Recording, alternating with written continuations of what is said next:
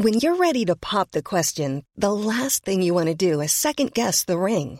At Bluenile.com, you can design a one-of-a-kind ring with the ease and convenience of shopping online. Choose your diamond and setting. When you find the one, you'll get it delivered right to your door. Go to Bluenile.com and use promo code LISTEN to get $50 off your purchase of $500 or more. That's code LISTEN at Bluenile.com for $50 off your purchase.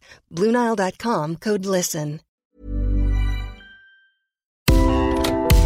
Le sponsor de cet épisode des couilles sur la table, c'est Ada Tech School, une formation pour devenir développeuse et développeur à la pédagogie alternative qui casse les codes et incite les femmes à coder. Et c'est important car les femmes sont encore largement sous-représentées dans le monde de la tech. Ada Tech School offre une formation unique de 21 mois, dont 12 en alternance, sans prérequis techniques ni académiques. Alors si vous souhaitez vous reconvertir dans un secteur très porteur, Ada Tech School vous attend. L'école est implantée à Paris, Lyon et Nantes. Il y a trois rentrées par an et la prochaine est le 27 mai. On nous dit qu'il reste quelques places. Ça vous intéresse? Vous pouvez postuler dès maintenant ou vous renseigner sur le site adatechschool.fr. Ada, A-D-A, Tech et School. Et en attendant, bon épisode Les couilles sur la table, épisode 35.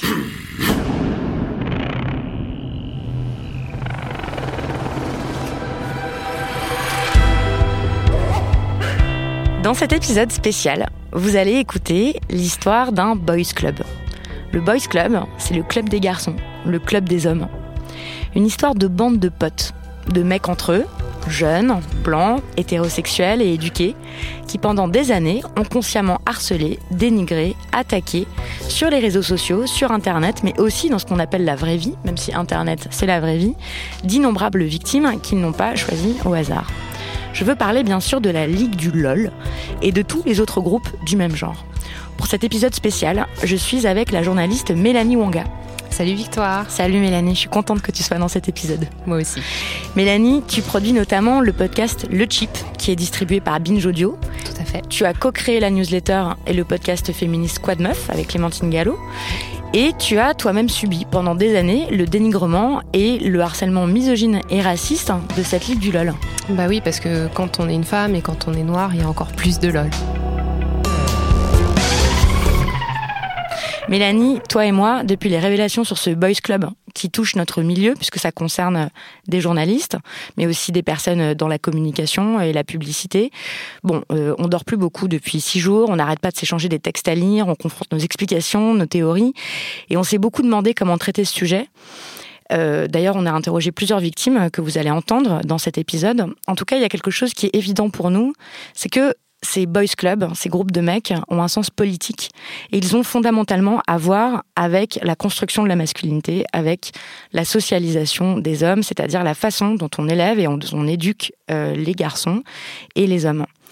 Et donc, pour en parler, il nous paraissait évident d'inviter Valérie Ray-Robert, aussi connue sous le nom de Crêpe Georgette. Bonjour Valérie Ray-Robert. Bonjour. Alors Valérie Ray-Robert, vous êtes autrice et militante féministe. Sur Internet, on vous connaît sous le nom de Crêpe Georgette. Et euh, vous avez euh, écrit le livre Une culture du viol à la française qui est à paraître aux éditions Libertalia. Bon, on va reparler en profondeur dans un prochain épisode de, de ce podcast de votre livre. Mais euh, si on vous a invité aujourd'hui, c'est parce que vous avez beaucoup écrit sur euh, les masculinités. Et vous faites euh, œuvre de pédagogie et d'éducation sur il votre paraît, blog Il paraît. et sur les réseaux sociaux. Il paraît, même si je suis une pédagogue à balles réelles, mais oui, il paraît que je Oui, c'est quelqu'un qui vous a donné ce surnom-là, pédagogue à balles réelles. Mais vous le faites bénévolement en plus. Oui. Euh, C'est un homme qui me l'a donné en plus, dans un, dans un groupe sur la masculinité qu'on qu'on animait. Euh, votre blog, bon, j'en profite pour le dire ici parce que votre blog, c'est vraiment une mine d'or. C'est l'instant euh, fangirl de... Ouais. des couilles sur la table. Non, mais votre blog, c'est une mine d'or. Vous, vous m'avez énormément appris. Euh, vous écrivez des résumés de livres qui sont essentiels au féminisme, parfois de livres qui n'ont pas été traduits en français. Euh, moi, vous m'avez fait découvrir des théoriciennes aussi importantes qu'Andrea Dworkin Mhm. ou que Christine Delphi, euh, que Léotière Vidal. Et puis, euh, vous avez beaucoup, beaucoup travaillé sur la virilité et la masculinité. Par ailleurs, vous connaissez très bien Internet, puisque vous travaillez depuis 15 ans dans une entreprise qui s'occupe de modérer les commentaires euh, d'articles en ligne. C'est ça, j'ai cette chance. Donc, on va faire le lien entre la Ligue du LOL et les réseaux masculins en général, tels qu'ils ont cours partout dans la société française. Est-ce que vous pouvez nous aider à comprendre ce que c'est le Boys Club, Valérie Ré-Robert Je crois que déjà, la masculinisation, c'est-à-dire le fait de devenir un homme, est en soi un boys club. Les hommes se socialisent entre eux et deviennent des hommes entre eux, alors que les petites filles deviennent des femmes de manière isolée. Ça, je crois que c'est la première chose. Donc, il faut pas, quand on pense boys club, il faut pas penser des clubs extrêmement euh, euh, formés. Non, c'est le fait de se retrouver entre hommes, de se reconnaître au premier coup d'œil, d'aller boire euh, un café ensemble et de rire la seule femme de l'équipe, de l'homme qui paraît un petit peu efféminé, du seul salarié noir, etc. C'est ça les boys clubs. Euh, il y en a strictement partout. Et euh, euh, si vous les voyez pas, il y a des grandes chances que vous soyez dedans en fait et que vous êtes trop aveuglé par ça. Mais moi je l'ai vu. J'ai travaillé en, banque d'affaires, qui est un milieu extrêmement masculin. Et je l'ai constaté aussi, il y avait, il y avait des, des réseautages d'hommes extrêmement, extrêmement puissants, extrêmement forts. Comment ils faisaient dans votre banque d'affaires? Exactement de la même façon que la Ligue du Vous avez un groupe euh, Facebook euh, Alors ça n'existait pas encore parce que euh, la Ligue de l'argent. Je suis une personne âgée, une personne âgée, mais c'est les ressorts étaient exactement les mêmes. L'exclusion, alors ici c'était l'exclusion des femmes, des femmes en priorité, puisqu'il n'y avait pas de, il y avait zéro salarié racisé, donc ça aurait été difficile de les exclure. Ils l'étaient déjà de fait, mais c'était, oui, c'était le harcèlement, le harcèlement psychologique et sexuel sur les femmes, oui. Et puis, euh, ne, pas inviter, euh, faire parvenir des, des, mails pour une réunion qui a déjà eu lieu, ce genre de choses. Voilà. Faire parvenir des mails pour une réunion qui a déjà eu lieu Oui, c'est-à-dire. Ah comme ça, elle ne peut pas y aller, quoi. Comme ça, elle ne peut pas y aller. Et donc, elle arrive en s'excusant euh, avec un quart d'heure de retard parce qu'on lui a dit que la réunion commençait à 17h alors que c'était 16h45. Et donc, elle donne une impression d'incompétence. Et comme elle était déjà jugée incompétente puisqu'elle avait rien à faire en banque d'affaires, qui est un milieu considéré comme, comme masculin, oui, en fait, la créativité dans la misogynie, dans... ne connaît pas de limite. Oui, il n'y a pas de limite en fait. Hein. Non, aucune. Mm. Revenons-en à la Ligue du LOL. Euh, Mélanie, est-ce que tu peux nous faire un petit rappel des faits, s'il te plaît? Donc, rappel des faits. En 2009, Vincent Glade crée un groupe Facebook privé appelé la Ligue du LOL, où une trentaine de journalistes, communicants, spécialistes du web, publicitaires, euh, majoritairement masculins, blancs et hétérosexuels, partagent des liens et des blagues autour du LOL, donc une culture de l'humour sur Internet. Euh, les gens de la Ligue du LOL, ils étaient cool, ils étaient hype, ils travaillaient dans des médias progressistes, ils maîtrisaient les codes du web et plus particulièrement de Twitter. Euh, ils étaient la, la génération montante du journalisme 2.0. Et pourtant, tout finit toujours par craquer. Dix ans après, donc, les faits ressortent. Les membres de la Ligue du LOL ont harcelé en groupe des internautes isolés, notamment des femmes, des personnes LGBT, des personnes racisées ainsi que des hommes n'entrant pas dans leurs critères de masculinité classiques. Et on parie aussi que, au final, dans d'autres rédactions, Or, Ligue du LOL, c'est la même chose. Ces derniers jours, euh, on a appris qu'un groupe du même genre avait existé au Huffington Post. Un groupe du même genre avait existé euh, dans le, magazine Vice, euh, le site en ligne. Et puis, plus généralement, ça ne concerne pas du tout que le journalisme. En fait, cette histoire, en apparence, elle ne concerne qu'un tout petit milieu de journalistes parisiens. Ça pourrait être juste quelques pommes pourries. En réalité, des boys clubs, il en existe partout. Dans d'autres rédactions de journaux, à la télévision, et puis dans tous les lieux de pouvoir en général, les boys clubs, euh, ça existe dans les partis politiques, dans les entreprises, hein, dans les hôpitaux, dans les barreaux d'avocats. C'est euh, cette pratique euh, de d'hommes, le plus souvent blancs et hétérosexuels, on le rappelle, de milieux privilégiés, qui pratiquent l'entre-soi, qui se gardent les meilleures places, qui se cooptent entre eux, qui sont amis, qui entretiennent toutes sortes de liens, de, camaraderie, de confrérie, etc. Et, chers auditeurs, peut-être si vous êtes un homme, et eh ben, vous aussi, vous faites partie d'un de ces boys clubs. Un boys club, c'est l'entre-soi masculin. Et du coup, avec vous, Valérie et Robert, on va décortiquer ce que ça veut dire, les mécanismes qui le font fonctionner et à quoi ça sert. Quel effet ça a sur tous ceux et surtout celles qui en sont par définition exclus Ce qui est, à mon avis, capital en premier lieu, c'est euh, de déterminer qui a été harcelé. Parce que euh, dans beaucoup de journaux, de, médias qui, qui, parlent de la Ligue du LOL, on parle de harcèlement. Tout comme d'ailleurs quand on parle de, de, propos racistes ou sexistes sur Internet, on parle de propos haineux. Moi, je pense qu'il faut remettre de la politique là-dedans et préciser que non, c'est pas des propos haineux, c'est des propos racistes, c'est des propos sexistes. Et là, c'était pas du harcèlement envers n'importe qui, c'était du harcèlement envers des femmes, des personnes racisées, des personnes LGBT ou des hommes soupçonnés, je mets évidemment soupçonnés entre guillemets, euh, d'homosexualité ou de pas avoir une, une, virilité suffisamment forte, si on peut dire ça comme ça.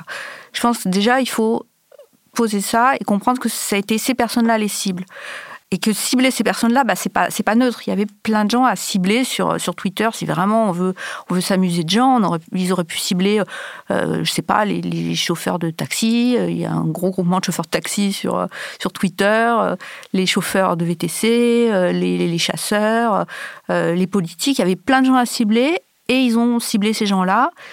Euh, ces gens qui sont la cible régulière d'attaque, il faut aussi le préciser. C'est quelque chose qui prend, euh, qui prend encore dans un contexte historique où les personnes racisées, les femmes, les personnes LGBT, etc., sont victimes d'attaques répétées. À la base, cette histoire de Ligue du LOL, c'est une histoire de garçons et d'humour. Et souvent, c'est la base de l'amitié, euh, notamment entre hommes, c'est rire ensemble.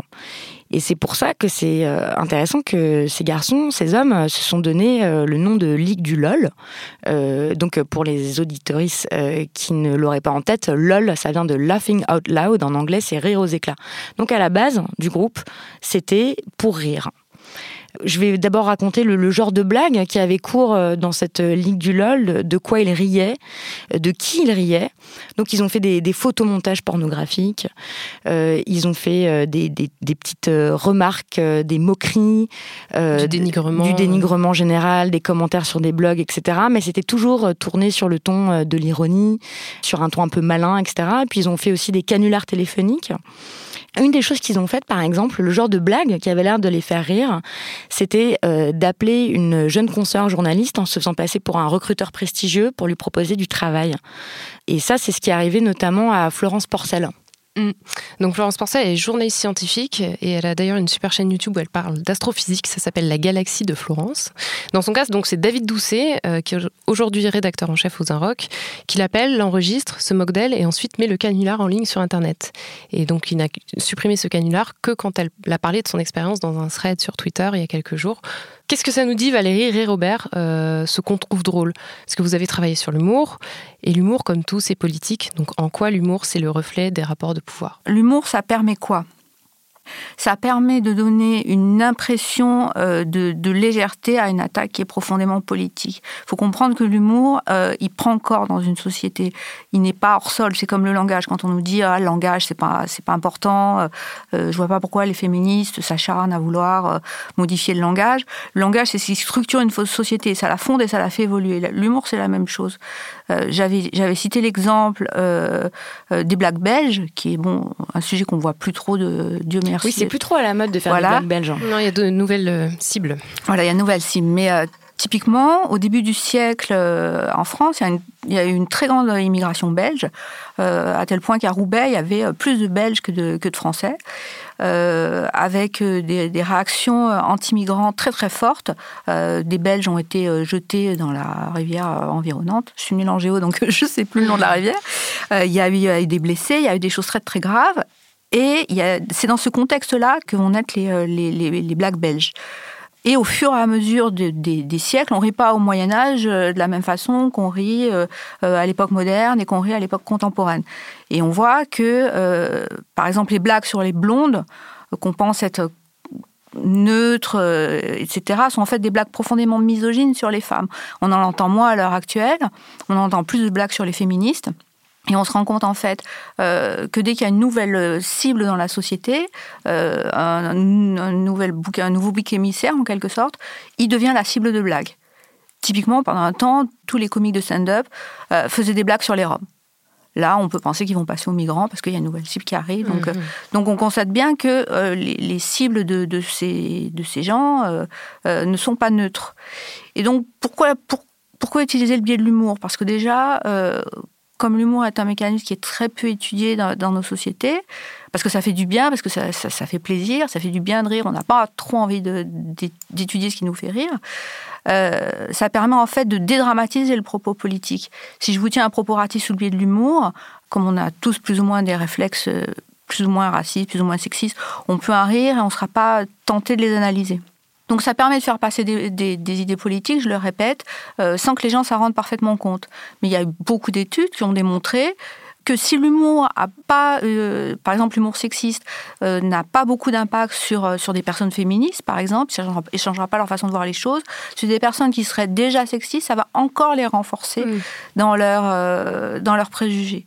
Donc l'humour a clairement un impact, c'est-à-dire que l'étude qui vient d'être citée, on l'a fait aussi sur l'humour raciste, on l'a fait aussi sur l'humour homophobe, et ça a les mêmes ressorts. Ça pour conséquence sur des personnes qui sont déjà homophobes, qui sont déjà sexistes, et on peut supposer qu'il y en a déjà assez, il n'y a pas besoin de leur, renforcer leurs préjugés, euh, ben, l'humour renforce leurs préjugés. Un des genres euh, d'humour qu'ils adoraient, la Ligue du LOL, hein, c'est l'humour sexiste. Hein, faire de l'humour sur le dos des femmes, se moquer de leur travail, de leur corps, de leur sexualité. Parmi leurs victimes, il y a eu par exemple notre consoeur Léa Lejeune. Je m'appelle Léa Lejeune, je suis journaliste et aussi présidente de Prenons la Une. Prenons la Une, c'est une association de femmes journalistes engagées pour une juste représentation des femmes dans les médias et pour l'égalité professionnelle dans les rédactions. Nous avons recueilli son témoignage. En fait, c'est monté petit à petit. C'est parti au départ euh, du fait que je tweetais beaucoup sur le féminisme, sur les concepts qu'on connaissait pas trop à l'époque, le mansplaining, la culture du viol, euh, des choses comme ça. Et puis que je faisais quelques articles pour euh, des médias plutôt féministes. Je pense à Rue 89 et Cosette pour qui j'avais fait quelques piges au tout début. Et j'avais un blog aussi qui s'appelait Les Diablogues du vagin qui parlait de féminisme. Et en fait, ces sujets-là, ça leur plaisait pas du tout. Donc, euh, ça a commencé à partir de réponses euh, à ces tweets-là. Et puis après, ils ont suivi aussi sur des articles que j'écrivais sur autre chose.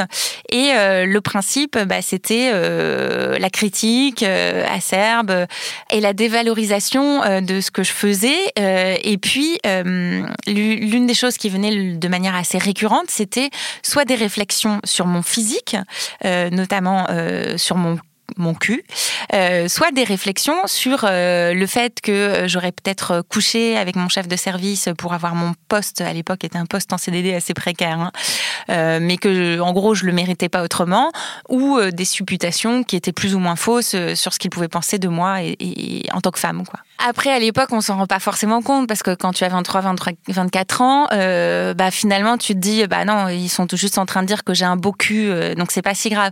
Après, le fait de le voir écrit sur une page euh, bien référencée sur Internet, voir des réflexions euh, sur, mon physique, sur une page bien référencée sur Internet, ça, ça devient un dénigrement parce qu'en fait, on est, on n'est plus dans la blague, on est très très loin du compliment, on est dans l'affichage. Mais à l'époque, je suis en poste en CDD à Libération. évidemment, je suis pas euh, parfaite journaliste, hein, je viens de démarrer, j'ai encore beaucoup de choses à apprendre. Mais c'est vrai que ça atteint vachement la confiance en soi, en fait, de revoir une remise en question de chacun des articles qu'on peut poster, des idées qu'on a envie de défendre. Effectivement, j'avais envie de défendre des idées féministes et progressistes, euh, tout en respectant une forme d'objectivité, ce que je pensais faire. Mais en fait, euh, du coup, ça finit qu'on en doute.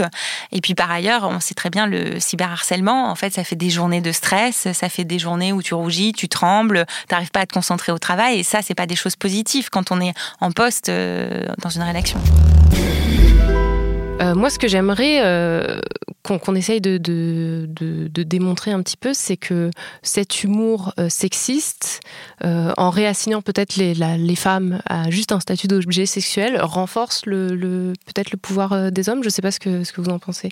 En fait, c'est exactement ça. Si vous reprenez les phrases qui ont été utilisées à son encontre, c'est-à-dire on la ramène à son physique, on lui dénie toute capacité professionnelle, euh, très clairement, sont des idées misogynes de base, mais qui, formulées de manière euh, un peu, euh, selon eux, humoristique, tendent à dédramatiser leur misogynie. C'est-à-dire, d'un côté, ils tiennent un propos qui est extrêmement misogyne, mais comme ils, ont l'intelligence ou la ruse de le faire sur la, manière de la blague, ça passe. Et beaucoup de gens n'auront pas la conscience que ce qu'ils sont en train de dire est profondément sexiste.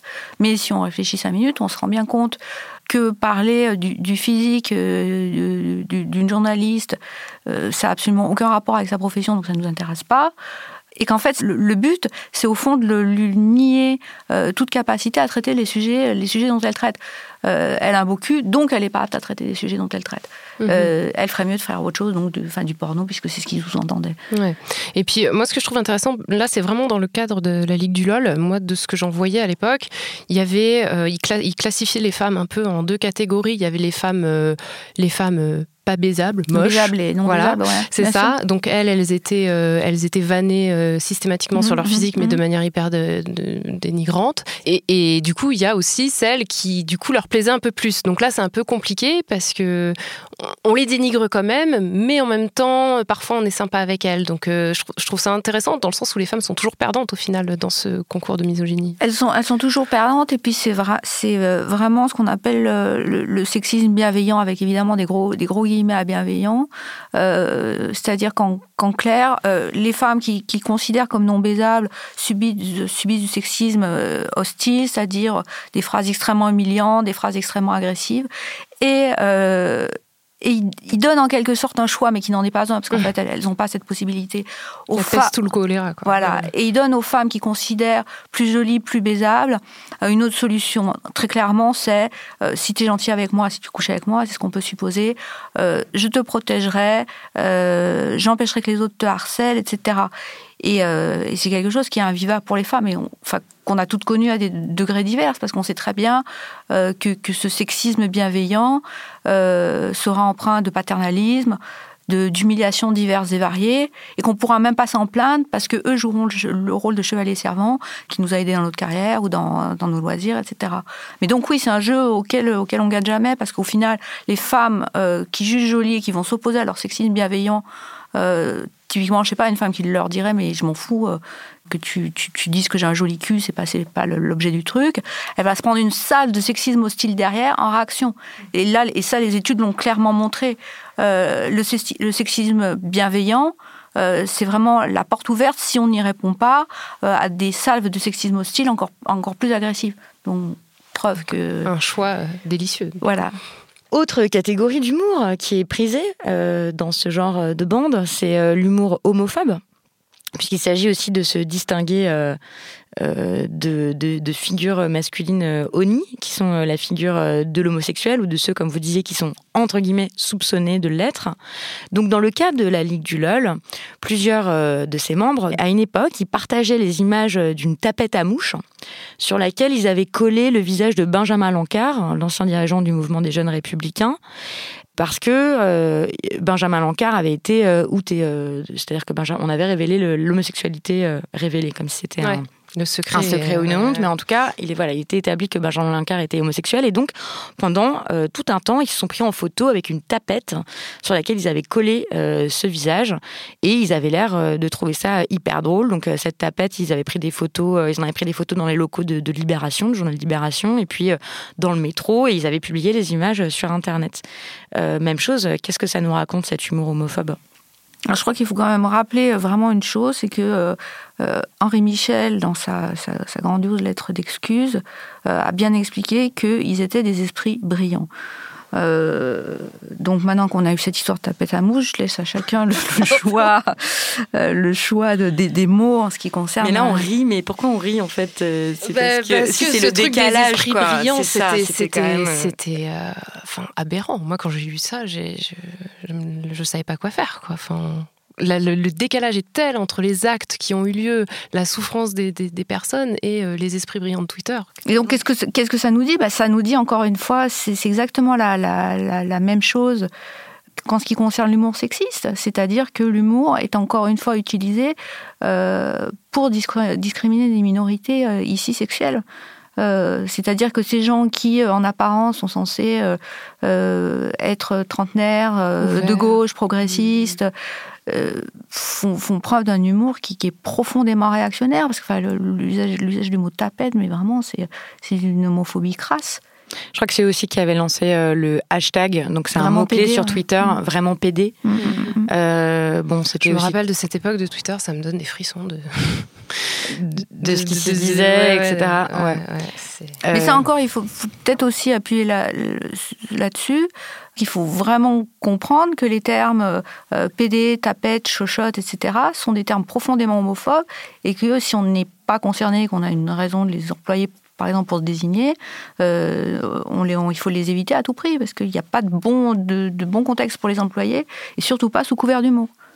Rappelez aussi que la construction de la masculinité, elle se fait par terreur de l'efféminement et donc de l'homosexualité.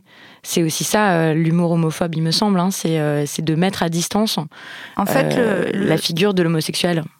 En fait, la construction de la masculinité, elle se fait contre les femmes. C'est-à-dire que lorsque vous êtes un petit garçon et que qu'on vous élève, on vous élève pour que vous deveniez, tout sauf une femme. Pour une femme, c'est pas la même chose, elle doit devenir une femme, mais on peut comprendre qu'elle a envie de devenir un homme tellement c'est enviable d'être un homme dans nos sociétés.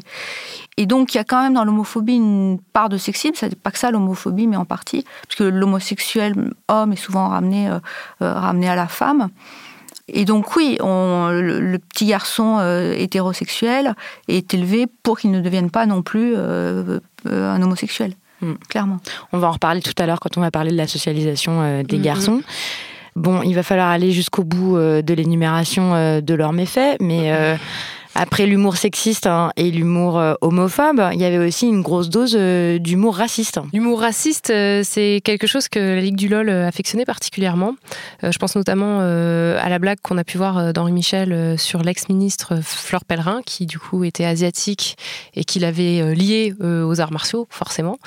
mais, mais moi, je trouve que c'est intéressant parce que si on replace dans le contexte de la Ligue du LOL, donc c'est des jeunes mecs entre 20 et 30 ans, en gros, euh, qui sont blancs et qui sont dans un milieu où il y a quand même, on est dans un contexte de désert hein, dans la diversité euh, des, médias français. On, va, on va dire les choses très franchement. Hein. Tu veux dire que les rédacs, elles sont super blanches. Voilà, et mm. c'est pas anodin en fait de, du coup d'utiliser le, le, racisme sous sa forme humoristique pour euh, écarter les minorités et pour les dénigrer, pour les écraser.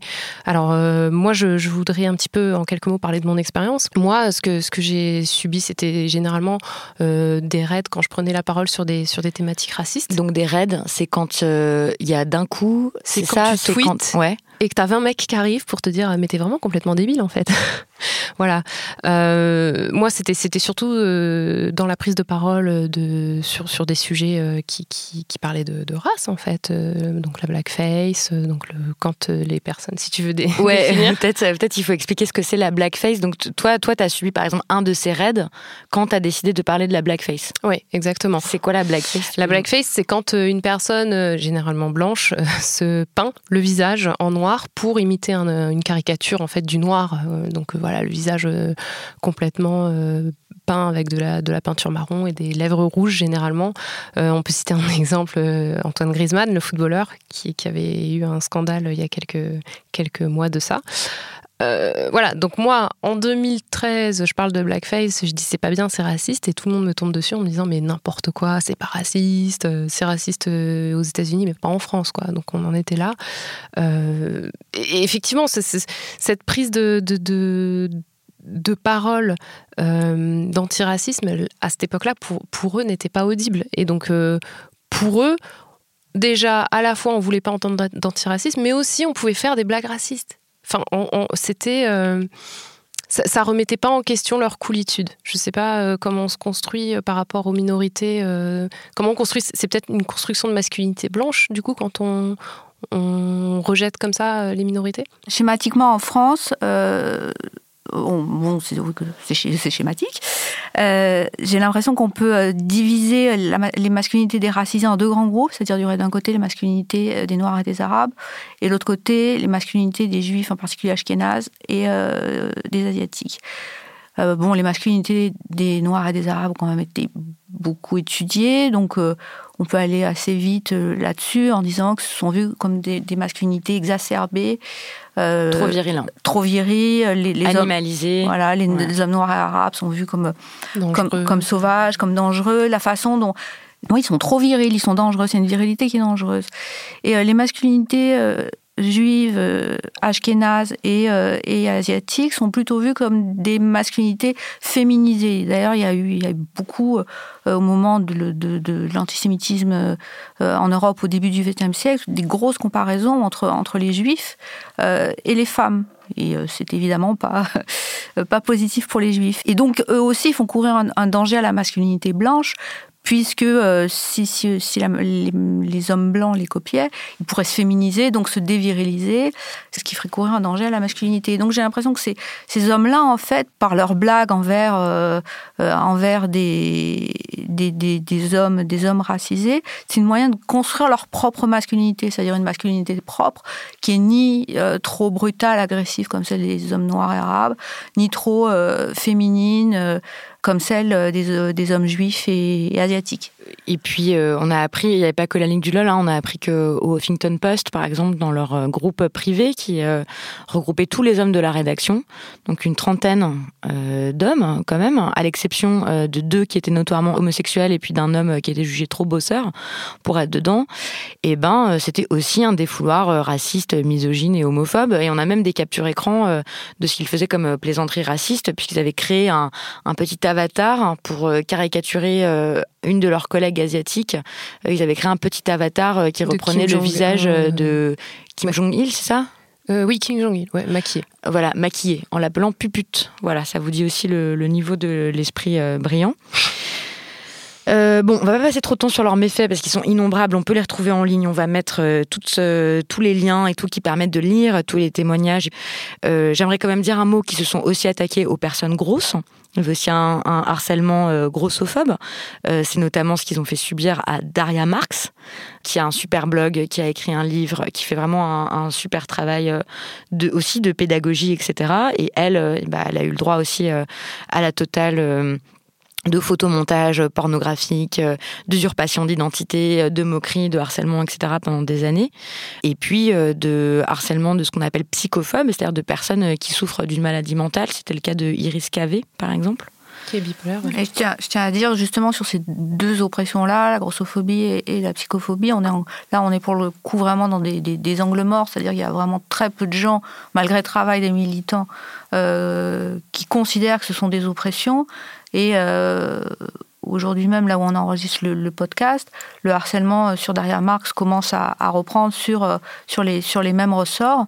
Et c'est ce qu'elle expliquait très bien, c'est-à-dire que la Ligue du LOL a, créé, a, littéralement créé une image d'elle qui n'existe pas, parce que les gens qui la harcèlent aujourd'hui n'ont jamais entendu parler d'elle, ne savent pas qui elle est, mais ils la harcèlent sur une image qui a été créée d'elle par la Ligue du LOL il y a dix ans. Preuve que c'est important de rappeler que le harcèlement à, une temporalité extrêmement longue en fait. Puisque... Oui, parce que là, on parle quand même de harcèlement qui ont lieu sur des périodes euh, de 10 ans. Oui.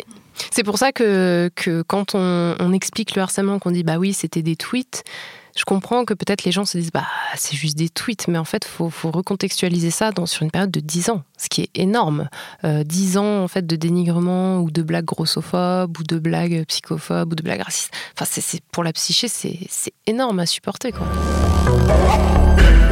Maintenant, on va parler de ce que ces réseaux masculins ont à voir avec la socialisation des garçons dès l'enfance, avec la façon euh, dont on éduque et dont on élève euh, les garçons euh, dans notre pays aujourd'hui. Alors, ce que je trouve intéressant, c'est que ces réseaux masculins sont partout et on a l'impression qu'ils se construisent presque naturellement. Alors moi je me demande où est-ce que les hommes apprennent à former ces réseaux? Euh, Comment est-ce qu'on peut expliquer autant de misogynie, d'homophobie, de racisme presque inné dans ces, dans ces réseaux justement?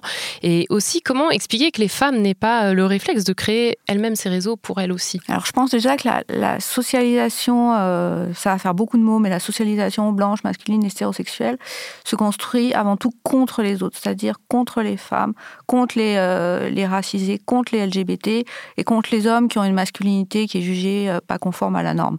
En fait, on demande vraiment euh, aux hommes de pas être tout ça. Avant d'être des hommes, il faut qu'ils ne soient pas des femmes, il faut qu'ils ne soient pas des. Euh, enfin, c'est la pire des injures pour un homme de, de, lui dire qu'il ressemble à une femme. L'expression pleure pas, t'es pas une fille pour un petit garçon est d'une grande violence parce que d'un, elle lui, elle lui nie le droit d'avoir des, sentiments qui sont tout à fait humains, qui font du bien. Et en plus, elle rappelle qu'il n'y a rien de plus honteux que d'être une fille. Donc ça, c'est la première chose. Comme je le disais tout à l'heure, il se construit aussi le petit garçon blanc contre les petits garçons euh, noirs, arabes, etc. Et il se construit aussi contre les petits garçons qui sont jugés avoir une euh, une masculinité qui est non conforme. Je pense en fait que la, oui, le, processus qui fait qu'on devient un homme s'exerce au dépend de, de beaucoup de gens et il se déroule aussi de Life is full of what ifs. Some awesome, like what if AI could fold your laundry? And some, well, less awesome. Like what if you have unexpected medical costs?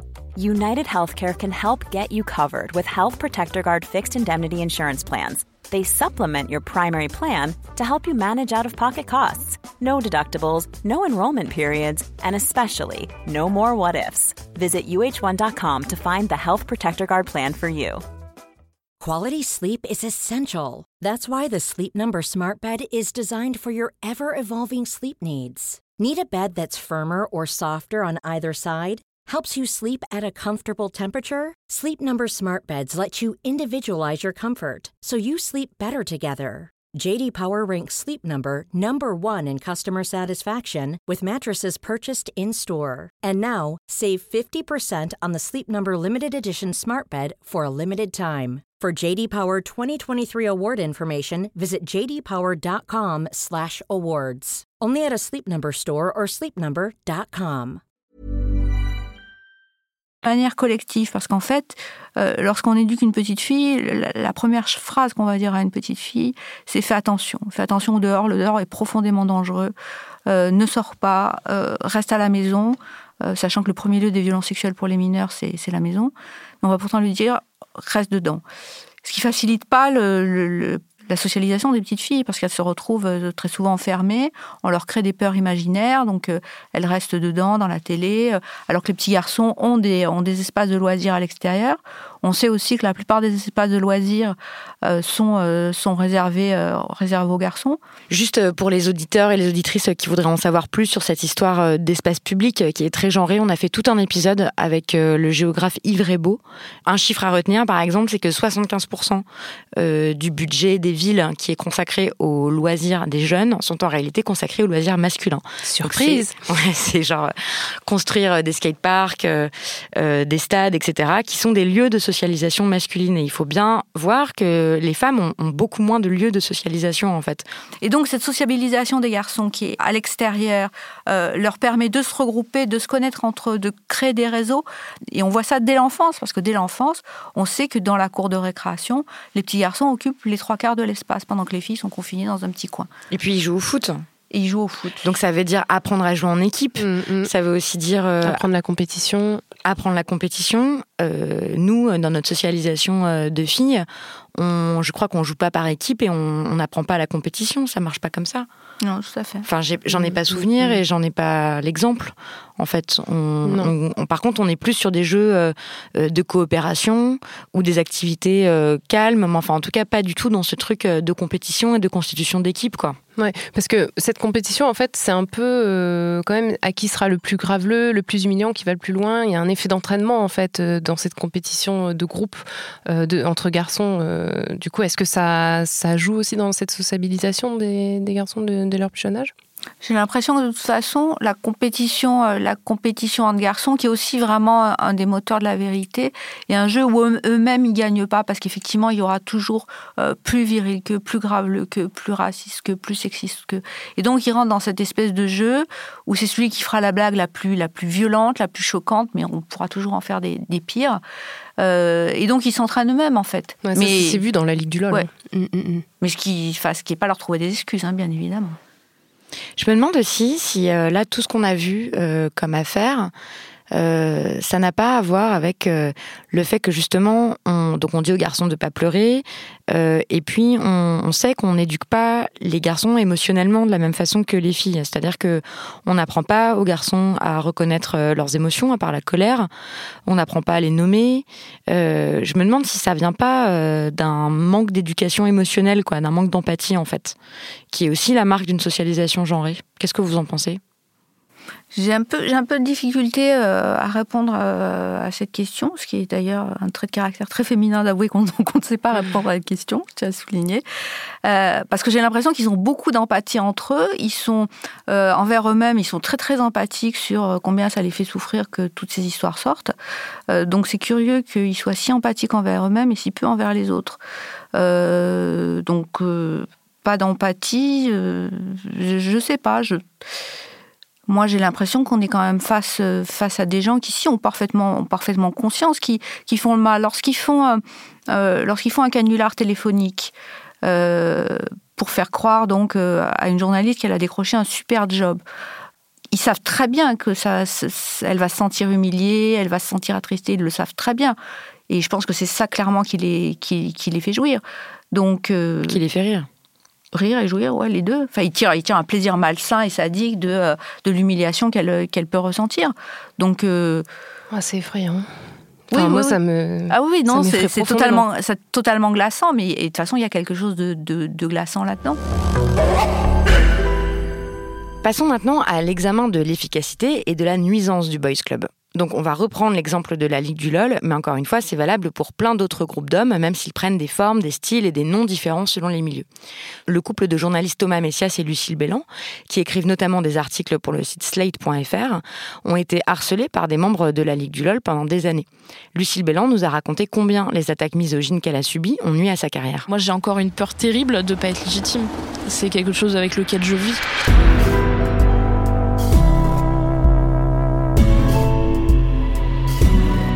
Alors euh, c'est c'est compliqué à expliquer parce que ça s'est passé sur des années et du coup c'est des espèces de c'est un peu comme la torture avec la goutte d'eau euh, sur le front. En fait il y a une goutte d'eau qui tombe sur le front et on, croit que c'est pas grave et puis au bout de on devient fou au bout de quelques minutes en fait de, de ce traitement. C'est un peu ça la ligue du lol en fait. Euh, c'est il y a plusieurs sortes de harcèlement en ligne. quand on est journaliste et quand on est féministe, on a l'habitude de se faire insulter en ligne. Euh, je vous apprends rien. On se fait traiter de gauchias, de journalope, de plein de trucs. Et ça, c'est un peu dans, du pour les pour ceux qui font des jeux de mots, mais euh, mais il y a aussi des choses beaucoup plus euh, orduriers. Et on a l'habitude en fait. On a le cuir dur pour ce genre de choses. C'est pas grave. Sauf que la ligue du lol, c'est des gens intelligents. dans une certaine mesure et du coup tout est hyper bien formulé ça tape toujours là où ça fait mal en fait ils trouvent la faille j'ai été détruite. Euh, je le dis euh, avec encore plus de euh, facilité aujourd'hui qu'il y a eu des moments extrêmement durs ces dernières années. Que j'aille bien ou mal, le harcèlement avait toujours lieu. Et dans les moments où j'étais la plus fragile, fragilisée, les mecs m'ont enfoncé, quoi pas forcément en le sachant, mais, euh, mais les, jours, les jours où tu vas très mal, qu'on vienne te répéter à quel point t'es conne, euh, c'est très compliqué. Et, euh, et, moi, dans ma carrière et dans la façon dont ma carrière s'est construite, j'ai encore une. Aujourd'hui encore, hein, je me sens mal quand je propose un papier. Et quand je suis en soirée avec des gens de Paris, des journalistes, des gens, des gens classe, des gens cool, quand j'ouvre la bouche, j'ai toujours un peu peur que les gens rient quand je parle. c'est quelque chose auquel on pense ça ça s'oublie pas ça en fait. Enfin je on aurait on pourrait minimiser. Aujourd'hui on pourrait dire on est tous devenus plus vieux on a pris de la maturité euh, on s'est on s'en est on était jeunes. on, puis on s'en est mangé plein dans la gueule depuis et puis on en a vu d'autres et on est encore là. Mais euh, moi je serais pas je serais pas là à faire encore ce métier si j'avais pas été soutenue par Thomas qui vivait la même chose. Euh, j'avais la chance d'avoir un conjoint qui comprenait ce que je vivais même s'il le vivait pas de la même manière je... Donc ça, te faisait remettre en cause sans arrêt ta propre compétence professionnelle. Non, mais totalement. Mais j'ai arrêté de bloguer aussi à cause de ça, parce que, parce que j'en pouvais plus parce que à chaque fois que je disais quelque chose où j'avais le sentiment de partager un truc intime, même s'il n'était pas forcément abouti, parce que des fois on n'a pas toujours des réflexions extrêmement abouties, parce qu'on grandit, parce qu'on prend de la maturité, parce qu'on a de la culture qui, qui s'ajoute, mais, euh, mais en fait on me laissait aucune opportunité d'évoluer. J'avais, j'étais conne, voilà. Je n'avais pas le droit à l'erreur, j'avais pas le droit de m'exprimer, j'avais pas le droit d'être un peu trop jeune aussi. Ce que eux avaient le droit. Aujourd'hui, les excuses qu'on entend, c'était j'étais trop jeune, mais moi j'ai pas eu le droit d'être trop jeune en fait. Quand je suis arrivée en 2011, j'avais 25 ans et j'avais putain de pas le droit de dire une connerie. Vraiment, parce que si j'en disais une, si je m'exprimais mal, eh ben je, peux, je, me faisais tuer, quoi. Vraiment. Et Donc toi, t'as été attaquée parce que t'étais une femme. Ouais parce que tu n'étais pas de leur côté Parce que j'étais, euh, parce que j'avais décidé de parler de ma vie personnelle aussi dans mon travail, parce que j'ai dit que j'étais polyamoureuse, parce que j'étais en couple avec Thomas Messias, euh, et donc être en couple avec un type qui, qui, parle de masculinité, donc qui est à moitié castré, qui a subi une vasectomie, machin. Enfin, pour eux, c'est une blague absolue. Notre couple est une blague absolue. On est euh, et, et c'est ça en fait. oui, moi j'ai été attaquée pour ça. Qu'est-ce qu'on peut dire en fait de ce travail de SAP euh, que les boys clubs ont sur les personnes euh, qu'elles excluent? Alors, de manière générale, le harcèlement, de toute façon, crée un sentiment d'isolement, et d'exclusion. Mais quand il s'agit de personnes de minorité, alors je vais quand même préciser, quand on parle de minorité, c'est au sens politique du terme, c'est déjà des personnes qui, à la base, sont socialisées à ne pas se sentir légitimes dans les endroits où elles sont une femme, euh, est socialisée à penser qu'elle vaut moins qu'un homme. Une personne racisée est socialisée à penser qu'elle vaut moins qu'une personne blanche, etc. etc. Euh, donc ce sentiment est déjà préexistant parce qu'on l'a on nous l'a expliqué toute notre vie. On doit se battre contre ça. Et donc quand il revient sous forme de harcèlement exprimé par des dizaines de personnes, et ce qu'il faut, je pense, expliquer, c'est que le harcèlement, c'est pas que du bruit, c'est aussi du silence. Euh, lorsque les, gens vous harcèlent et que face à ça, des millions enfin, vous avez l'impression que ce sont des millions, mais beaucoup de personnes ne disent rien, vous avez l'impression qu'ils le légitiment. C'est-à-dire que les harceleurs se sentent légitimés par le silence des gens qui lisent mais qui ne font rien, et vous, vous vous dites qu'ils ont raison puisque les gens ne disent rien. Oui, et puis surtout, il y a l'effet inverse pour les personnes qui, qui, font le harcèlement, puisque du coup, ça les légitime, comme, euh, comme vous dites, et ils y gagnent confiance en eux, ils y gagnent euh, euh, courage, peut-être même camaraderie auprès des, autres harceleurs, euh, alors que pendant ce temps-là, leurs victimes perdent justement toute confiance en elles. Donc euh, en fait, c'est vraiment un outil de construction au final de dégrader euh, la confiance en soi des, autres Moi, je pense que jusqu'à une... J'ai envie de dire jusqu'à une date récente, mais je pense que ça va perdurer encore un moment. les blagues misogynes, racistes, homophobes, etc., n'était considéré comme absolument pas grave et mieux comme euh, un critère, si je peux dire, de, de, coolitude. Je pense clairement que ces, ces, garçons-là n'ont pas été embauchés malgré le harcèlement, mais grâce au harcèlement. Euh, parce que tous ceux qui se sont tus, tous ceux qui n'ont rien dit, au fond, trouvaient ça, trouvaient ça drôle. Je reviens vraiment à mon histoire d'esprit brillant parce que c'est vraiment quelque chose qui m'a frappé. Je pense qu'ils sont sincèrement convaincus de, convaincus de, de ça, alors que moi, pour avoir discuté, essayé de discuter avec certains d'entre eux, ils étaient vraiment mais d'une ignorance crasse sur euh, beaucoup de sujets. Et, je, pense véritablement que oui, le fait d'être méchant, d'être d'être cynique, d'être raciste, d'être sexiste, les a servis. Parce que ça sert dans notre société d'avoir euh, d'avoir ces, défauts. Le terme n'est pas assez. Ces attributs. Voilà, ces attributs là, clairement c'est pas un problème pour, pour, un, pour un homme blanc de, de se moquer, de minorer le travail d'une femme noire. Ça, ça n'a jamais été un. Ça va peut-être commencer à en être un, mais ça n'en a jamais été un, en fait. Bon, moi, j'espère, je suis optimiste, j'espère que ça va commencer à en être un, quoi. Maintenant, j'aimerais qu'on discute d'un des mécanismes qui empêche, me semble-t-il, toute prise de conscience pour beaucoup d'hommes de leur propre comportement et de leurs propres préjugés oppressifs. C'est une sorte d'aveuglement sélectif, comme si c'était toujours la masculinité des autres hommes, ceux qui appartiennent à d'autres milieux, d'autres classes sociales, d'autres races, hein, qui étaient euh, des masculinités déviantes et toxiques. Par exemple, les hommes des classes dominantes, ils vont dire que eux n'ont pas de problème d'homophobie ou d'antisémitisme, que ce sont les jeunes de banlieue qui sont homophobes et antisémites. Puis les beaufs, euh, c'est Patrick Sébastien, quoi. Oui, voilà, et les mm. Euh, c'est euh, les plaisanteries euh, de Bigard, etc. Mais en fait, ils voient pas ça en eux-mêmes. C'est ça, ils n'arrivent pas à voir ça en eux-mêmes, quoi. Ça, c'est, moi, j'ai du mal à comprendre aussi, quoi, ce truc-là. Qu'est-ce que vous en pensez? Je vais encore reprendre un exemple sur les violences sexuelles parce que vraiment, on y revient à chaque fois et je pense que c'est vraiment dans le, dans le continuum. C'est une équipe de foot américaine qui, lors d'un match, les opposants à une autre équipe, s'est mis à, à, scander des slogans anti-viol parce que des membres de l'équipe adverse euh, avaient été euh, accusés de viol. Et donc, dans un premier temps, on pourrait penser que c'est extrêmement positif, qu'ils se rendent compte de, la violence sexuelle qui règne dans ces milieux-là, etc. Et donc, les chercheurs se sont mis à travailler là-dessus.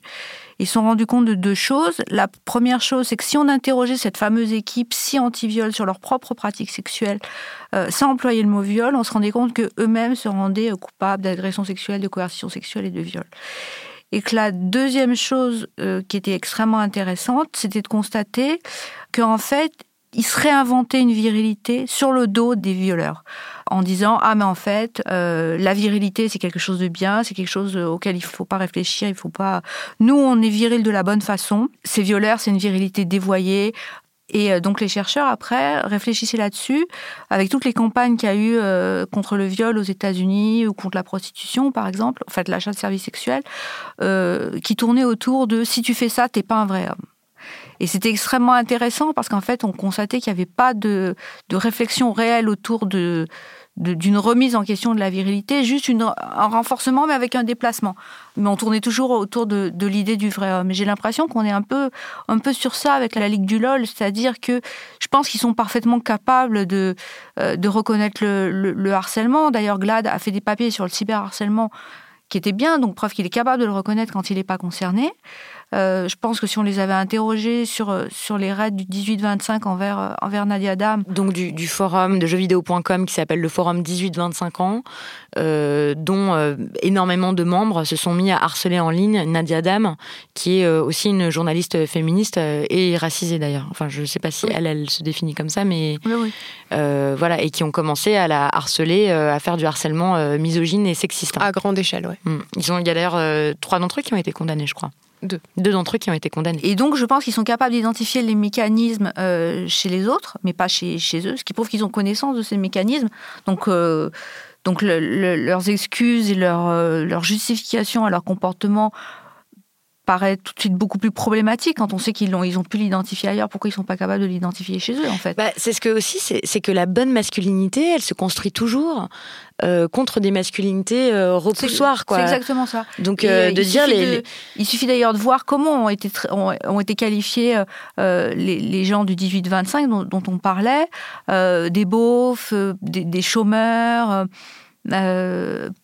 et des puceaux aussi, euh, des, euh, et, beaucoup d'hommes qui les ont qualifiés de cette manière-là étaient des gens dont j'avais pu observer euh, des, comportements de harcèlement en ligne clair de féministes sur les réseaux par ailleurs.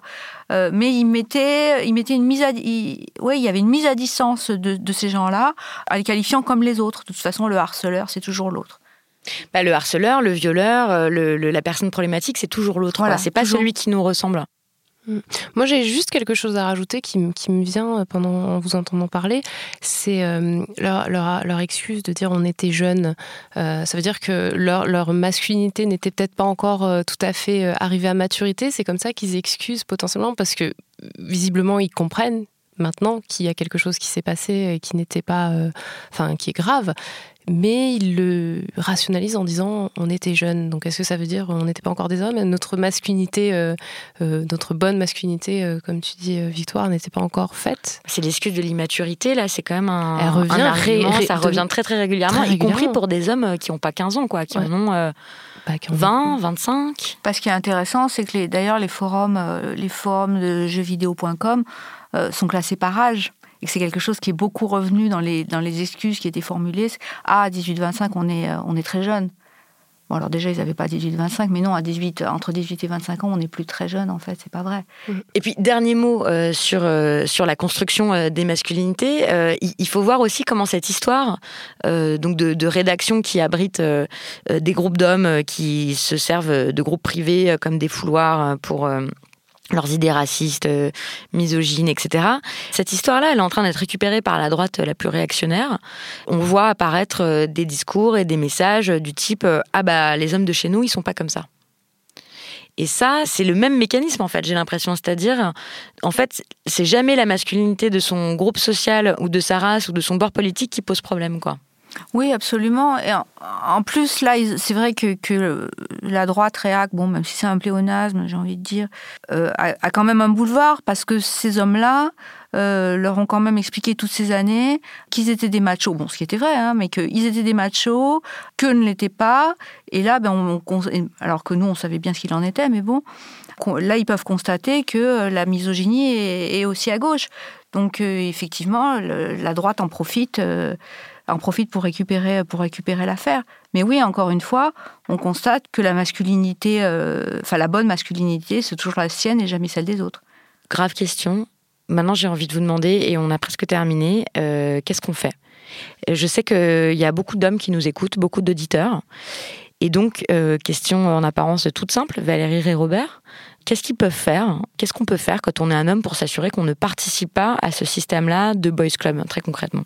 Alors déjà comprendre qu'on y participe. euh, qu'on le veuille ou non, parce qu'on a été socialisé homme, qu'on est vu par ses pairs euh, comme homme, déjà on participe au Boys Club. C'est comme de dire je bénéficie pas de mes privilèges euh, de blanche, c'est pas possible en fait, parce que typiquement si je suis face à une personne noire pour, pour la location d'un appartement, j'aurai plus de chances de l'avoir qu'elle. Ça veut pas dire que je, je l'ai fait exprès, c'est juste que c'est comme ça. Donc euh, donc déjà avoir conscience de ça, réaliser ça, réaliser que la socialisation masculine existe, qu'être un homme dans cette société, un homme blanc, euh, euh, c'est un grand avantage, ça offre, ça offre plein de privilèges. Donc déjà, le, le réaliser, cesser de le nier. Je crois que c'est vraiment le point capital. Cesser de dépolitiser cette affaire de harcèlement de la Ligue du LOL et d'en faire euh, une histoire de culture du clash ou une histoire de gens qui ont été méchants, de gens qui ont été, de gens mm. qui ont été méchants ou de comprendre je répète, c'est vraiment important de comprendre qu'on n'a pas visé n'importe qui. C'est pas vrai. C'est des personnes très précises et dans les vagues de harcèlement qu'on voit à l'heure actuelle sur les réseaux sociaux, ce sont toujours les mêmes personnes qui sont visées. Donc on peut plus parler de hasard en fait. C'est la deuxième chose. Euh, la troisième chose, euh, moi je crois pas trop aux, choses individuelles. Il faut mener des politiques publiques euh, d'envergure, donc il faut mettre de l'argent, vraiment clairement, pour mettre à bas les stéréotypes de genre, les stéréotypes de race, les stéréotypes de classe.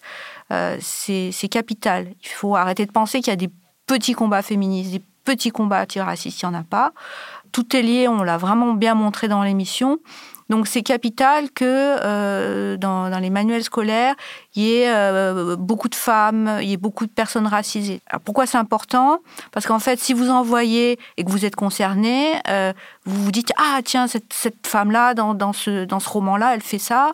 Ah bah moi aussi je peux le faire. C'est des exemples. Et ceux qui sont pas concernés se disent ah bah tiens une femme qui est médecin ça veut donc dire que les femmes peuvent être médecins.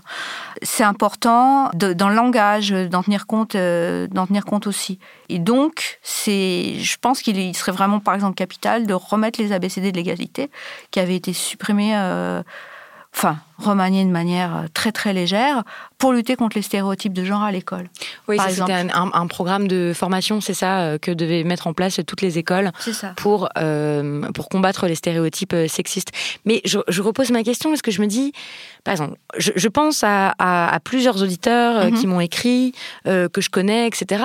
Ils sont dans des entreprises, hein. ils sont dans des groupes, dans des bandes de mecs, ils sont dans tout ça. Donc qu'est-ce que eux peuvent faire Qu'est-ce que eux peuvent avoir euh, comme attitude pour ne, pas, participer à ça? Euh, La première chose, j'ai un, garçon que j'aime beaucoup qui va m'écouter, donc euh, je vais m'adresser directement à lui. Il sait qu'il y a quelqu'un qui, qui a été un des harceleurs de, de la Ligue du LOL, il l'aime bien par ailleurs pour de multiples raisons. Euh, il ne sait pas quoi faire et je lui ai dit d'aller le voir et d'aller lui en parler, d'afficher clairement son désaccord. C'est important euh, que d'autres hommes affichent clairement leur désaccord et qu'ils leur disent non, on n'est pas d'accord avec la façon dont tu procèdes c'est capital de le faire. En donc d'aller voir, d'être capable de confronter son, ses amis, en fait. C'est ce que disait Francis Dupuydery euh, dans un autre épisode. Il disait qu'il faut avoir le courage d'être traître à son sexe, quoi. Il faut avoir le courage de briser la solidarité, en fait, de dire je n'aime pas alors, ta façon d'agir. Alors je pense pas que c'est possible de, trahir son sexe parce qu'on si vous voulez, si moi, en tant que femme, je vais dire à un homme harceleur, euh, tu as tort, il m'écoutera beaucoup moins que si c'est un homme qui le lui dit. Donc, on, euh, hmm. Bien sûr, on n'est pas complètement traître en fait. on, on l'est jamais totalement toujours de son pouvoir et voilà. Mais quand même, c'est autre chose si un homme va voir un autre homme euh, pour lui dire écoute, je, n'aime pas ta blague euh, sexiste. Voilà. Je n'aime pas ta blague raciste. Je suis pas d'accord avec tes plaisanteries homophobes. Ça ne me fait pas rire en fait. Arrête et de lui dire euh, calmement, mais de le dire fermement. Donc allez voir vos amis les mecs. allez voir les, voilà la bande avec qui vous jouez au foot, etc. C'est pas ok de laisser passer des plaisanteries douteuses. C'est pas ok de parler des femmes comme des objets, c'est pas ok de, de, de, rigoler euh, des, des, personnes euh, homosexuelles. Enfin, c'est tout ça n'est pas ok en fait. Peut-être que c'est d'abord ça de le dire quoi. Et en fait, ouais, ça vous, ça vous coûtera en socialisation, c'est clair, vous allez perdre des amis, mais si déjà vous vous sentiez suffisamment mal à l'aise pour constater que tous ces propos euh, vous plaisez pas et vous dérangez, c'est qu'au fond vous avez vous avez rien à faire avec ces gens-là et vous ils vous apportent rien. Donc euh, euh, personne dit que c'est facile, mais pensez que c'est encore moins facile pour les personnes concernées qu'elles elles ont absolument pas la possibilité de le dire parce qu'elles elles perdront réellement. Vous pas vous pas grand chose en le disant en fait. Donc ça c'est quand même être un allié, c'est quand même déjà ça. Puis je pense à autre chose. Est-ce que ça veut dire que tous les groupes non mixtes de mecs sont problématiques? Est-ce que ça veut dire qu'il faut quoi? Oui, réponse. Ah oui oui. Mais est-ce que ça veut dire que par exemple il faut il faut arrêter de quoi les, équipes de foot d'aller au foot le samedi Je sais pas, d'aller boire un pot avec toute sa bande de copains qui sont que des mecs, de partir en vacances avec eux, etc. Je poserais la question de pourquoi vous retrouvez-vous à partir uniquement entre mecs, uniquement entre blancs, uniquement entre hétéros? Qu'est-ce que ça, qu'est-ce que ça dit? Ça dit bien quelque chose. C'est pas un hasard. Enfin, il n'y a pas de, il a pas de hasard dans la vie. Et si vous avez, si vous vous retrouvez à socialiser uniquement avec des, avec des mecs, oui, pour moi, ça, ça vaut le coup de se, poser la question du pourquoi, en fait. Attention, on va vous dire que dans les Ligues du LOL, il y avait quelques meufs. Hein. Oui, on n'a pas répondu à cet argument-là. Que... Mais en fait, dans les boys clubs, il peut y avoir quelques femmes. Hein. Oui, mais ça, ça, ça invalide, ça invalide pas le propos. C'est pour moi, ça invalide absolument pas le propos il faudrait, étudier les motivations de ces femmes euh, euh y avoir été. Ça ne veut pas dire qu'elles sont moins responsables, hein, pas du tout. Pour moi, c'est euh, cet argument-là, il a autant de valeur que le blanc raciste qui dit ah bah ouais mais mon ami noir il a rigolé à ma blague. Oui alors il y, a, y, a, y, a, 20 noirs qui lui disent que sa blague est pas drôle et il va tenir compte du, seul noir qui a dit qu'elle était drôle. Pour moi, l'argument est pas du tout valide et il n'est pas plus là. Oui, il y a des femmes qui ont harcelé. Il n'empêche que la dynamique de harcèlement, elle était, elle était misogyne. C'était pas des blagues envers les envers euh, les hommes dominants, non, c'était des blagues envers les femmes. Ouais, ouais. Et euh, peut-être euh, la, dernière question, c'est selon vous, qu'est-ce qu'on peut faire au niveau professionnel pour empêcher la création et l'épanouissement des boys clubs dans les milieux professionnels, dans les, entreprises, dans les rédactions? Qu'est-ce que est-ce que vous avez une idée de ce qu'on pourrait peut-être mettre en place, Alors, ce, qui est, très difficile en fait pour moi, c'est que ce qui est valorisé dans les entreprises et dans le monde en général, ce sont les valeurs dites masculines, c'est-à-dire l'agressivité, la compétitivité, etc.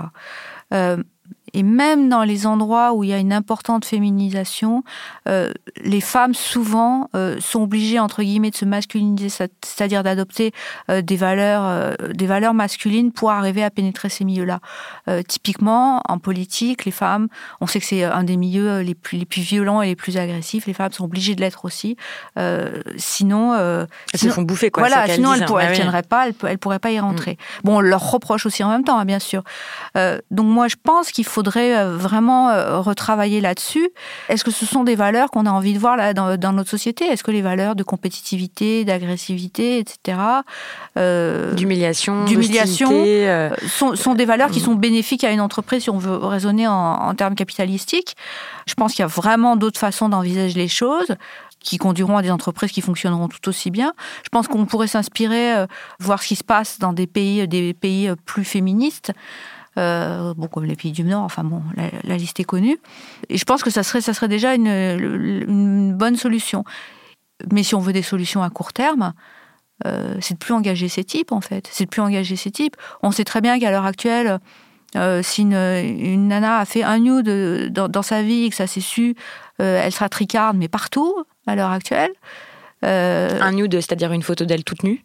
Oui, pardon, une photo d'elle toute nue alors que des, dont la terre entière savait qu'ils harcelaient de façon continue des personnes ont pu faire carrière grâce à ça. Merci infiniment Valérie et Robert pour cette conversation et puis pour tout votre travail.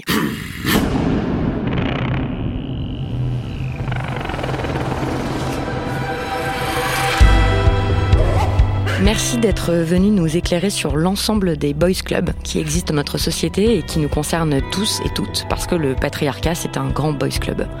Je rappelle que vous avez un compte Twitter et un blog que je vous encourage à suivre, chers auditeurs, chères auditrices. L'adresse c'est crêpegeorgette.com. Toutes les ressources évoquées dans cette émission sont comme d'habitude listées dans l'article qui accompagne cet épisode sur notre site binge.audio. On attend vos réactions sur les réseaux sociaux, Twitter, Facebook, Instagram et vous pouvez aussi écrire à l'adresse les couilles sur la table binge.audio. À suivre dans une minute un petit cadeau bonus qui vous sera utile dans de nombreuses situations parce que comme cette affaire nous a montré que beaucoup ne semblaient pas capables de présenter leurs excuses correctement, Mélanie Wanga vous a préparé un petit tutoriel. On est vraiment trop sympa féministes. Juste avant, je remercie toute l'équipe de Binge Audio, Camille Regache qui s'occupe de l'édition et particulièrement Quentin Bresson pour la prise de son et la réalisation. Depuis que les agissements de la Ligue du LOL ont été révélés au grand jour, plusieurs de leurs auteurs se sont décidés à présenter des excuses écrites sur Twitter, qui ont été plutôt accueillies fraîchement par les victimes et le public en général au vu de leurs actions de harcèlement passées. Alors, pour tous ceux qui savent qu'ils ont merdé, mais qui n'ont jamais appris à s'excuser ou qui ne sont pas sûrs de savoir comment faire, quelques recommandations. À ne pas faire minimiser ses actions aux personnes qui se sont senties visées ici ou ailleurs depuis 11 ans par une ou plusieurs de mes saillies ricaneuses. Quand on a blessé quelqu'un, on a fait mal. Notre action a causé de la souffrance. C'est donc pas vraiment le moment de minimiser cet acte par des tournures linguistiques qui mettent à distance la réalité. Dans le cas de la Ligue du LOL, il s'agit de harcèlement, de dénigrement, d'acharnement. C'est donc ces termes que les loleurs auraient dû adopter dans leurs excuses. Et pas des expressions comme propos maladroits, obsession ciblée ou saillie ricaneuse, qui sont complètement déplacées. À faire, reconnaître ce qu'on a fait. La personne auprès de qui vous vous excusez attend que vous nommiez les faits. Nommez-les franchement. Quand on marche sur le pied de quelqu'un, on n'a pas malencontreusement appuyé sur l'extrémité d'une personne de manière non intentionnelle. On a marché sur le pied de quelqu'un. La personne blessée a besoin de voir que vous comprenez ce dont il a été question, ce qu'il s'est passé. Prenez donc votre courage à deux mains, même si ça vous fait peur, et nommez ce que vous avez fait. Je t'ai harcelé, je t'ai agressé, je t'ai fait du mal, je t'ai menti. À ne pas faire, se déresponsabiliser. À l'époque, j'étais jeune. Twitter, c'était autre chose. J'ai l'impression d'avoir été un hater, solitaire plutôt qu'un leader. Je me sentais appartenir à un truc. La déresponsabilisation a été le principal travers des excuses des membres de la Ligue du LOL. Tout y est passé, leur âge, leur origine géographique, leur frustration. Or, ça n'a rien à voir avec leur participation à du harcèlement en masse. Des milliers de gens sont dans ces situations et pourtant, euh, ils n'ont pas harcelé. La déresponsabilisation, c'est quand la culpabilité face à l'acte est trop forte et qu'on en vient à se chercher des raisons pour lesquelles on a agi comme on a agi. Et c'est pas l'objet d'une excuse. L'excuse concerne l'autre personne, pas vous. À faire, reconnaître sa responsabilité. si vous avez fait ce que vous avez fait, c'est que quelque part au fond de vous, vous le vouliez. Quel que soit l'environnement, vous êtes la personne responsable. Il faut parvenir à l'accepter, ne pas vous chercher de circonstances atténuantes car elles ne sont pas ce que la personne à qui vous présentez vos excuses attend, ni ce dont elle a besoin. C'est uniquement de ma faute, j'ai pris cette décision et je la regrette. À ne pas faire, parler de son contexte personnel. À l'époque, je venais de banlieue et je n'avais aucun contact sur Paris. J'adorais déjà le stand-up et frustré de ne pas le pratiquer, je tuais mon envie de blague sur les réseaux. Vos circonstances personnelles ne sont pas le sujet en fait, et certainement pas quand vous passez plus de temps à les détailler qu'à faire de vraies excuses. À faire, parler des effets sur la victime. Une bonne excuse parle des effets destructeurs de l'acte sur la victime. Réfléchissez et demandez-vous ce que votre action a enlevé à la personne, son bien-être, sa confiance, sa joie. Quels ont été les effets? Si vous avez du mal, c'est le moment d'être en empathie et d'imaginer comment vous vous sentiriez si vous étiez à la place de votre victime. J'ai compris que ce que j'ai fait t'a empêché de faire telle ou telle chose. J'imagine que tu t'es senti humilié, trahi, isolé. À ne pas faire, se dédouaner. À tous ceux qui ont pu se sentir visés, la manière dont tu as vécu les choses, à celles qui nourrissent encore un traumatisme, à toutes celles et ceux que cela aurait pu atteindre. Première chose, ne dites pas je m'excuse. Ce n'est pas à vous que vous présentez vos excuses, mais à votre victime. Autre erreur très classique, on ne s'excuse pas si on a blessé quelqu'un. Vous vous excusez pour vos actes. Vos excuses sont sincères et ont de la valeur parce que vous remettez en question votre acte en lui-même. Et vous êtes désolé de l'avoir commis, quelles qu'en soient les conséquences. On s'excuse donc sans réserve.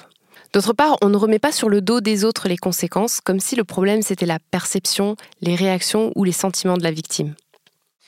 À faire, présenter de vraies excuses. Je te demande pardon, je te présente mes excuses. Pardonne-moi, excuse-moi. Toutes ces expressions mettent en avant ce qui est en train de se jouer. Le fait que vous avez réalisé que vous aviez commis un acte blessant, que vous avez compris son impact et que vous présentez vos excuses. En revanche, le pardon de votre victime ne vous est pas dû. Tout ce que vous pouvez faire reste de présenter vos excuses sincères du mieux que vous pouvez. Et puis, vous pouvez promettre de ne plus recommencer. Binge. Even on a budget, quality is non-negotiable. That's why Quince is the place to score high-end essentials at 50 to 80% less than similar brands. Get your hands on buttery soft cashmere sweaters from just 60 bucks, Italian leather jackets, and so much more. And the best part about Quince, they exclusively partner with factories committed to safe, ethical, and responsible manufacturing. Elevate your style without the elevated price tag with Quince. Go to quince.com slash upgrade for free shipping and 365-day returns.